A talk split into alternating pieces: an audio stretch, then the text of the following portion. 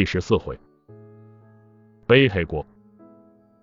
今天阳光明媚，我站在门口对着太阳剔牙。其实早上就喝了一碗稀的能数出米粒的稀粥，真没什么东西可以塞牙缝的。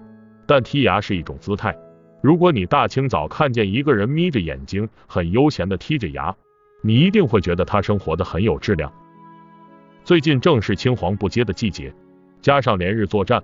我们这些将领每天也只能领到一小把大米，底下的兵士们就更不消说了，个个饿得面黄肌瘦的，站岗的拄着枪，巡逻的爬着走，真正的惨不忍睹。而我自己其实也饿得两眼发花，但我必须要挺住，这样子才能稳定军心。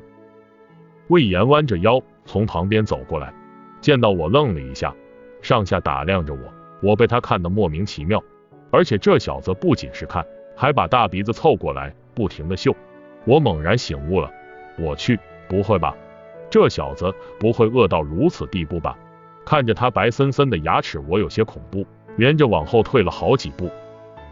魏延诡秘的一笑，又凑了上来。我大叫道：“你，你离我远点！”魏延依旧保持着笑容，低声说：“三哥，有什么好吃的？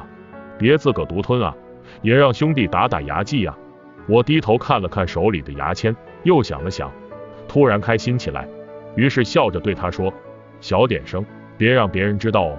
晚上来找我吧。”看着魏延屁颠屁颠的背影，我在心里狂笑。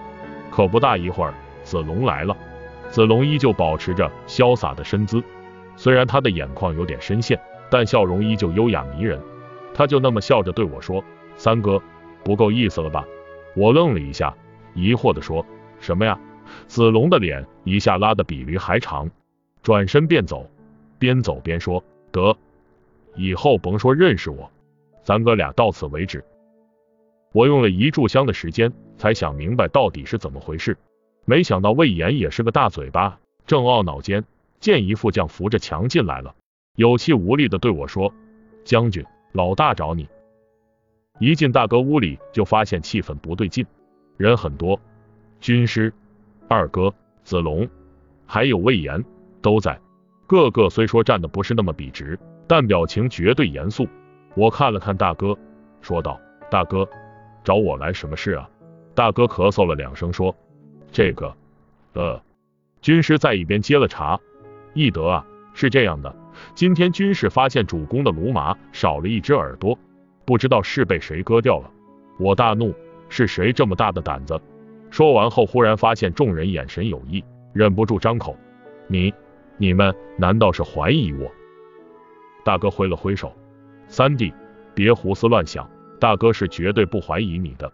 别说区区一个马耳朵，便是整座城池你也不会要的。”大哥虽是这么说，可别人看我的眼神依旧没有变。